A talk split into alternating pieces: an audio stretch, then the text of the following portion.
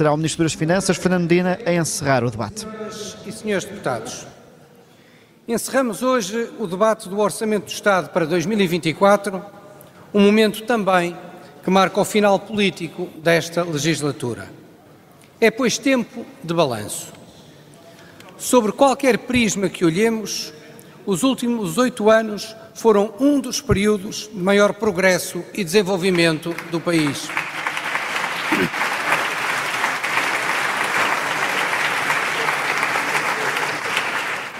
Convergência económica com a União Europeia, emprego em máximos históricos, salários a crescer acima da inflação, pobreza a baixar, contas certas e dívida a cair. Estes são resultados de uma governação que enfrentou uma pandemia, os efeitos da guerra na Europa e uma crise inflacionária. Há poucos dias, um conhecido Prémio Nobel da Economia classificava Portugal como um milagre económico. A resposta não está nos santos, está nas boas políticas. São as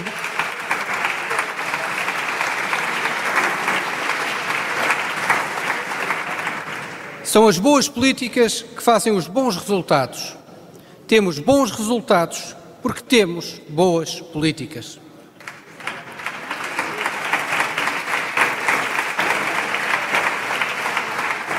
Senhor Presidente, senhoras e senhores deputados, os resultados desta governação representam a vitória da moderna social-democracia sobre todas as outras correntes ideológicas representadas nesta Câmara.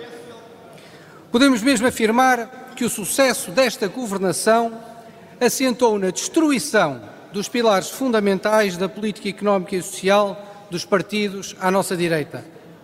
Políticas que se expressaram na governação da última coligação PSD-CDS e que não se alteraram nestes anos de oposição.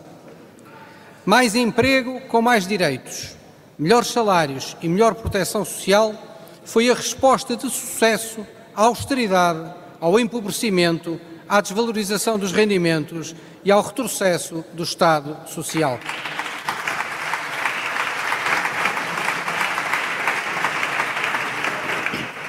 Em 2021, dizia assim o deputado Miranda Sarmento, então presidente do Conselho Estratégico do PSD e hoje líder da bancada parlamentar do maior partido da oposição: passar o salário mínimo nacional para os 705 euros significa um aumento de quase 50 euros, o que é quase um aumento de 10%. Questionado sobre qual o valor ideal, responde: teria que ser um aumento substancialmente inferior. De seguida, teorizou sobre os malefícios da valorização do salário mínimo para a nossa economia. Isto foi há dois anos atrás.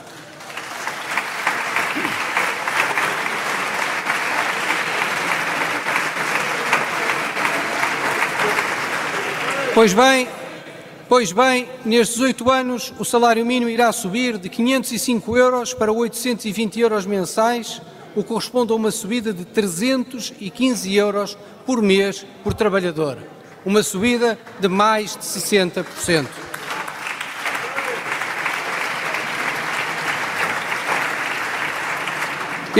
Este, aumento ajudou à subida de 34% das remunerações médias no nosso país e apesar disso, o peso dos salários mínimos no total dos salários atingiu em 2023 o valor mais baixo desde 2015. Querermos ir mais longe? Precisamos ir mais longe? Sim, mas uma coisa é certa. Fizemos aquilo que o PSD e os partidos da direita nunca teriam realizado. A subida dos salários é, pois, uma diferença de fundo.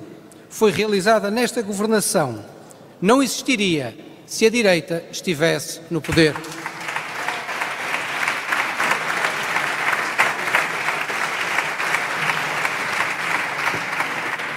Senhor Presidente, senhoras e senhores deputados, mais qualificação dos recursos humanos, mais investimento em ciência e tecnologia, mais investimento em inovação empresarial, maior abertura económica. Foi esta a resposta de sucesso às únicas ideias que a direita sistematicamente apresenta quando se fala de competitividade. contenção dos salários e redução transversal do IRC. Há apenas dois anos, o programa do PSD era claro. Em primeiro lugar, baixar o IRC pago pelas empresas. Para as calendas, ficaria uma modesta redução do IRS de 800 milhões de euros em dois anos. Por comparação, só para 2024, este Orçamento de Estado, o, orçamento baixa, o IRS baixa em mais de 1.700 milhões de euros. 1.700 milhões que somam à redução concretizada entre 2015 e 2023, num total superior a 3 mil milhões de euros.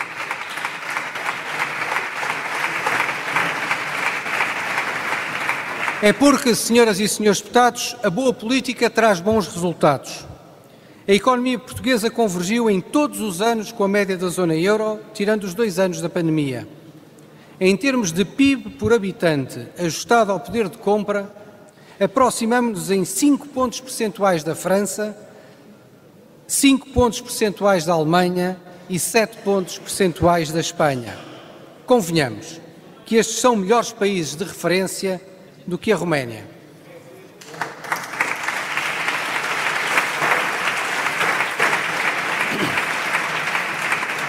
Conseguimos o maior peso do investimento no produto, cerca de 20% em dois anos consecutivos, esperando-se a manutenção nos próximos anos, fruto da execução do PRR.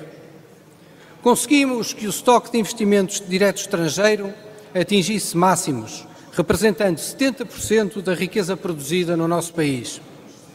Conseguimos aumentar o peso das exportações no PIB para 50%, um recorde e num período de forte crescimento económico. Conseguimos ultrapassar a fasquia dos 5 milhões de trabalhadores, o maior nível de emprego de sempre, o que assegura mais um milhão de trabalhadores a contribuir para a segurança social do que em 2015. E conseguimos que fosse melhor emprego com a criação de um milhão de postos de trabalhos de média e alta qualificação desde 2015.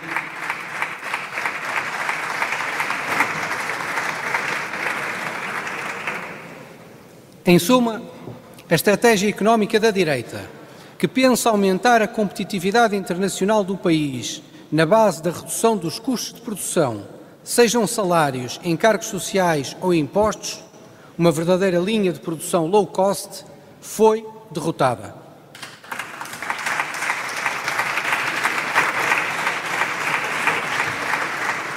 A política que aplicamos funciona.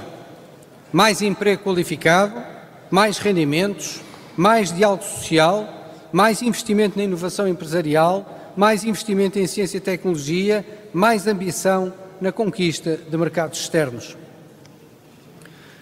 Senhoras e senhores deputados, nestes oito anos reduzimos o déficit e reduzimos a dívida pública, vencendo os dogmas das oposições. Dogmas da direita, que afirmou durante anos que a redução do déficit e da dívida só poderia ser feita com austeridade sobre salários e pensões e com a diminuição do Estado Social. Falharam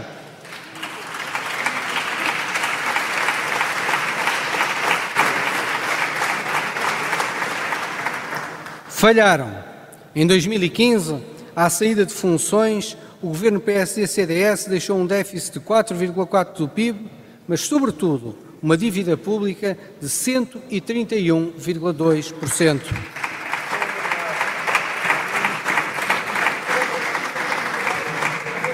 Vencemos os dogmas da esquerda que permanentemente se opõem à responsabilidade orçamental como se poupar juros não significasse mais recursos para o investimento social e como se cada crise financeira, como se em cada crise financeira não ficasse claro que os, mais, que os que mais sofrem são precisamente os mais vulneráveis, os que vivem do seu salário ou da sua pensão. De forma consistente, fomos conquistando a credibilidade financeira do país, com orçamentos equilibrados e dívida em queda.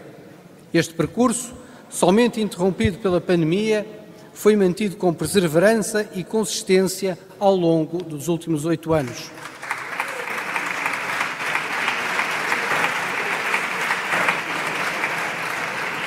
Os resultados da boa política estão à vista. Portugal registrará já em 2023 um nível de dívida pública inferior à Grécia, Itália, Espanha, França e Bélgica. E uma dívida pública inferior a 100% do PIB no próximo ano, 2024.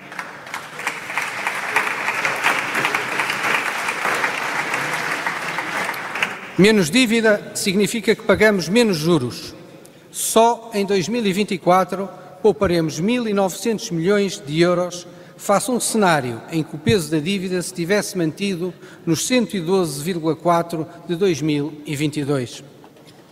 O país voltou a estar no grupo das economias com melhores notações de risco, baixando juros para o Estado, para as empresas e para as famílias. Portugal pode hoje aprovar o orçamento mais ambicioso da Europa a contrariar o abrandamento externo, porque fez aquilo que realizou.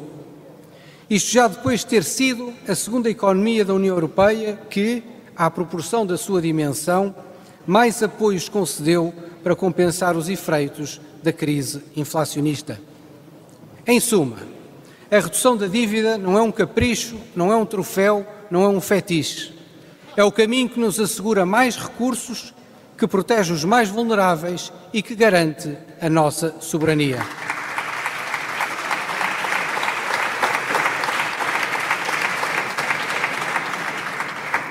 Senhoras e senhores deputados, os desafios da pandemia, da guerra e da inflação trouxeram a todos os portugueses duas certezas.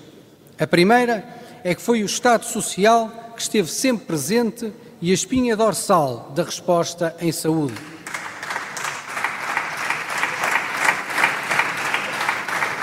A segunda é que o ideário socialista, o Estado Social ocupa um lugar central, pois ele é garante da igualdade que assegura a liberdade, a justiça e a dignidade de cada pessoa.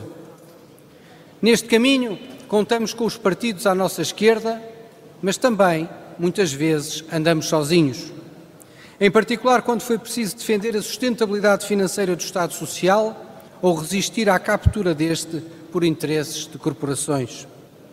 Este é, sobretudo, um caminho que construímos contra a vontade da direita, que, na verdade, ambiciona privatizar a segurança social, a saúde e a educação.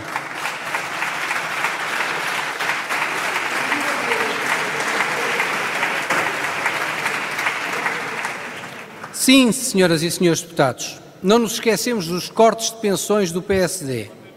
E também não nos esquecemos do que o seu atual líder e também não nos esquecemos do que o seu atual líder, mesmo antes da pandemia, defendia. Recupero. O plafonamento deve integrar a discussão sobre a reforma da segurança social sem complexos ideológicos nem deturpações dizia Luís Montenegro em 2019, enquanto falava na definição de um teto máximo para as pensões públicas.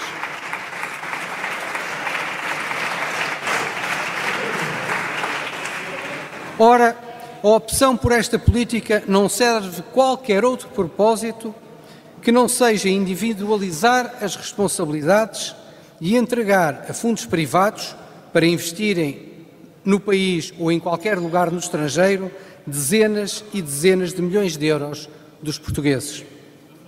Da mesma forma, não nos esquecemos da intenção da direita de privatizar a saúde e a educação, nem da proposta de aplicar uma taxa de IRS igual a todos, agora transformada numa mais discreta de três escalões, reduzindo a receita pública necessária para financiar o Estado Social. Entretanto, por oportunismo, a direita disfarçou ao que vem, mas o disfarce rapidamente cairá se a oportunidade chegar, pois esta é verdadeiramente a sua natureza.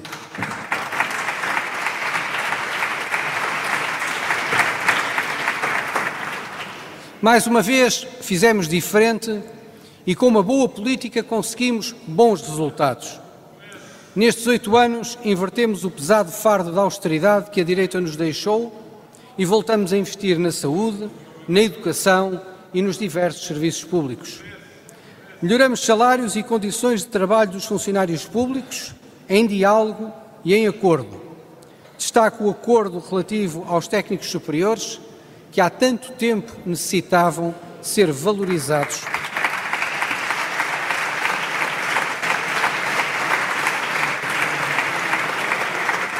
Valorizamos as prestações sociais e apoiamos os que mais precisam durante as crises. Assim, continuaremos a fazer em 2024. O complemento solidário para idosos alinhará com o limiar da pobreza e as outras prestações crescerão bem acima da inflação esperada. Duplicamos o valor do abono de família desde 2015 e alargaremos as creches gratuitas a 120 mil crianças no próximo ano. Subimos pensões todos os anos, em particular as mais baixas, e as pensões em 2024 terão o maior aumento de sempre.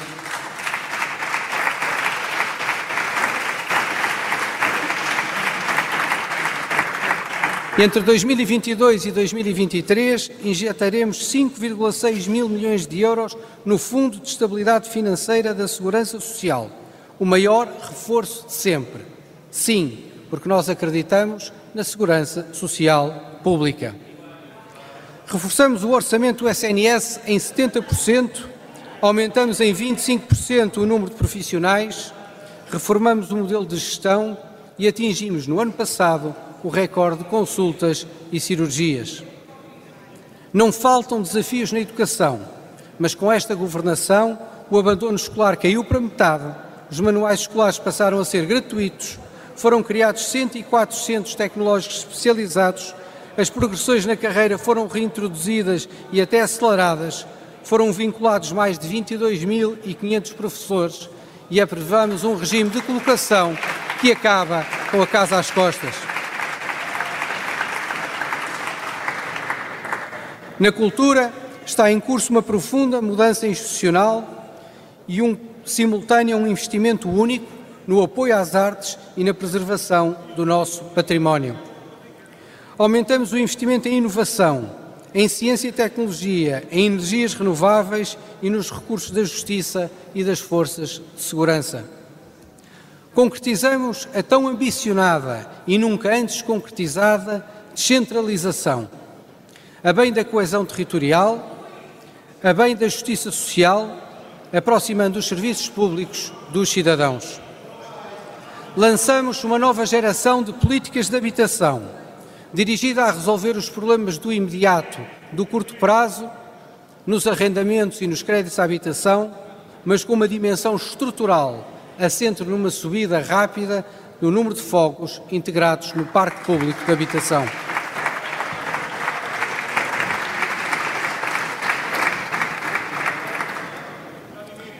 Senhor Presidente, senhoras e senhores deputados, as diferenças entre a governação socialista e as propostas pelas oposições não se esgotam no modelo económico, na responsabilidade financeira ou na defesa do Estado Social.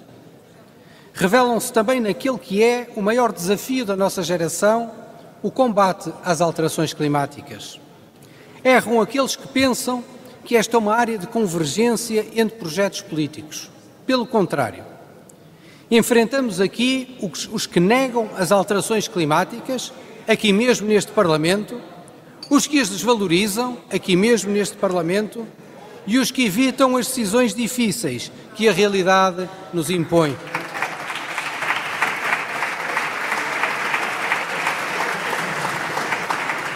Por isso, continuamos a apostar nos transportes públicos, na promoção de energias renováveis e na tributação verde. Desde 2015, criamos o passe único metropolitano, congelamos o preço dos passes e alargamos os passos sociais. Asseguraremos, e asseguraremos em 2024 transportes gratuitos para estudantes até aos 23 anos.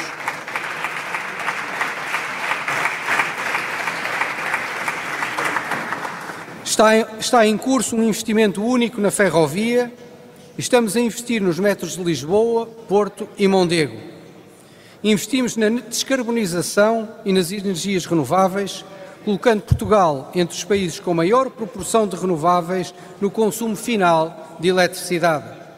Ainda este mês alcançamos mais um marco. Durante seis dias consecutivos, Portugal foi abastecido exclusivamente por fontes de energia renovável.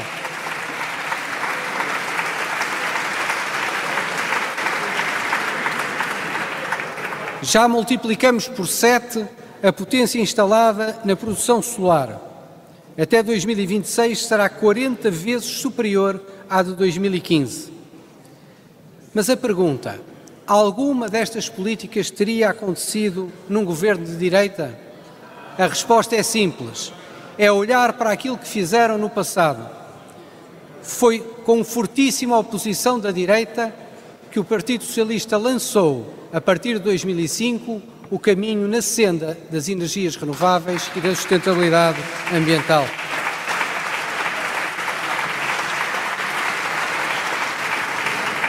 Senhoras e senhores deputados, em tempo de balanço e prestação de contas, falemos também da Europa. Porque não há política europeia que não seja política nacional.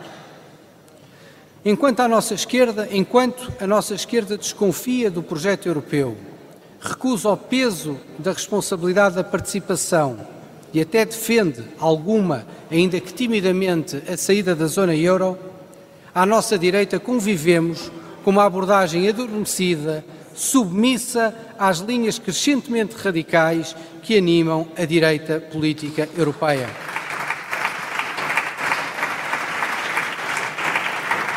Pois bem, com esta governação afirmamos e provamos que o melhor futuro para Portugal reside exatamente numa participação ativa, exigente, permanente na construção europeia.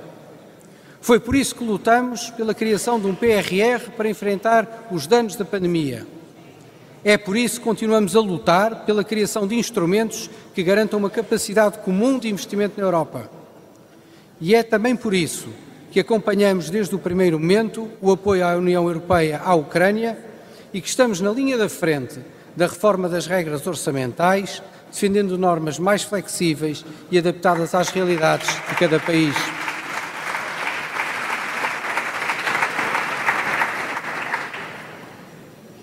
Senhoras e senhores deputados, antes de terminar, sublinho os valores humanistas que marcaram este ciclo de governação. Valores que afirmam a superioridade do Estado Social como modelo de desenvolvimento mais justo e mais atento ao indivíduo e que afirmam o valor supremo da identidade do ser humano. Valores que recusam sem hesitações a xenofobia ou a recusa da imigração. Todos têm de ser integrados com dignidade. Todos podem contribuir para uma sociedade mais próspera. A integração tem de ser efetiva com respeitos de todos para com todos. Mais,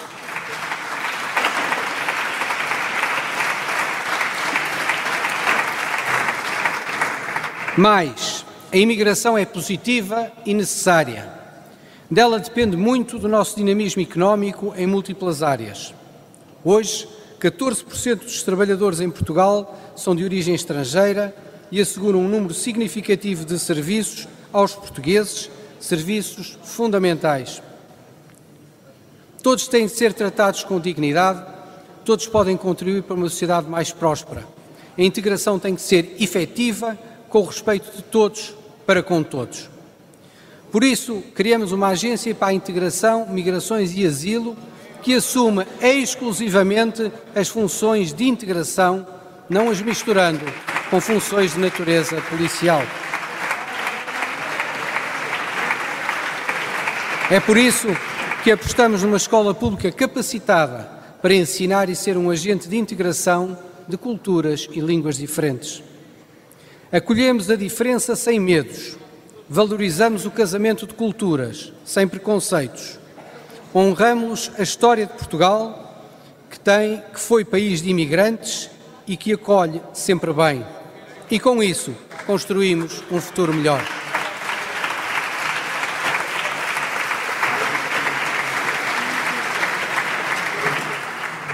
Senhor Presidente, senhoras e senhores deputados, nos últimos oito anos de governação, derrotamos a austeridade, viramos a página da pandemia, reconquistamos a credibilidade financeira do país e vamos ultrapassar este ciclo de inflação.